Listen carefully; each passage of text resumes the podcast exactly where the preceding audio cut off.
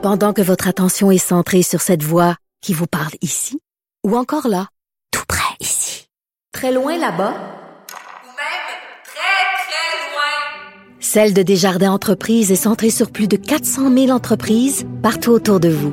Depuis plus de 120 ans, nos équipes dédiées accompagnent les entrepreneurs d'ici à chaque étape pour qu'ils puissent rester centrés sur ce qui compte, la croissance de leur entreprise.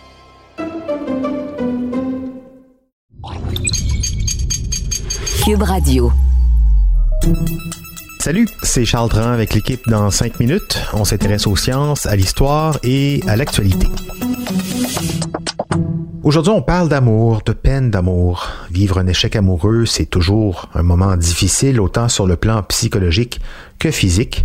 On pleure, on perd notre motivation, on est fatigué, on est irrité et euh, on a envie de noyer notre peine dans la crème glacée ou d'autres substances euh, encore plus dangereuses. Mais avoir le cœur brisé n'est pas seulement un moment difficile à passer. Ce deuil a des effets bien réels sur notre cerveau. Voici Sophie Croteau.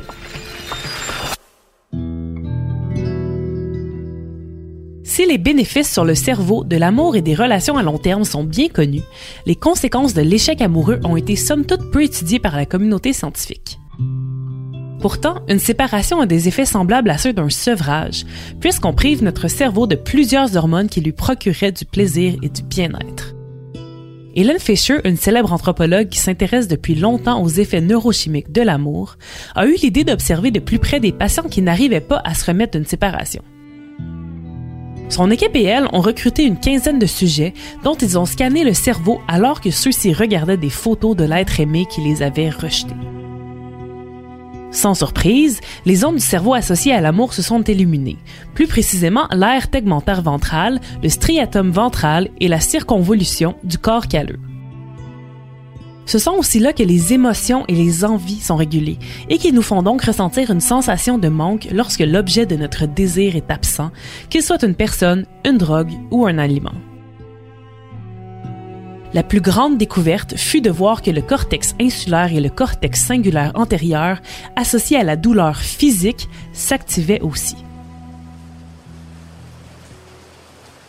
On peut difficilement déterminer si c'est parce que le rejet est réellement aussi douloureux qu'un mal de dents ou si c'est plutôt un effet de saillance, c'est-à-dire que notre cerveau considère que ce rejet-là est aussi important qu'une blessure.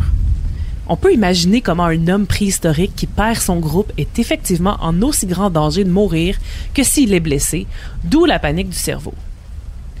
Des chercheurs ont même poussé encore plus loin la question en se demandant si on pouvait tout simplement traiter la douleur du rejet de la même façon qu'une douleur physique.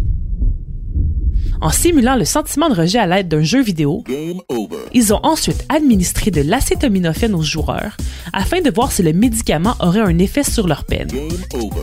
Eh bien, les patients qui en ont consommé sur une longue période ont rapporté ressentir moins de douleur et on a observé moins d'activation dans leur cerveau, contrairement à ceux qui prenaient seulement un placebo. Malheureusement, prendre des Tylenol à long terme est fortement déconseillé et ne constitue pas une solution magique à un cœur brisé. Par contre, les effets négatifs de la peine amoureuse ne devraient pas être négligés. Une étude rapporte que 27% des suicides chez les adultes sont liés à des relations intimes et que les séparations sont le plus grand facteur de risque de suicide chez les adolescents. Comment peut-on alors déjouer la chimie de notre cerveau pour s'en remettre plus rapidement?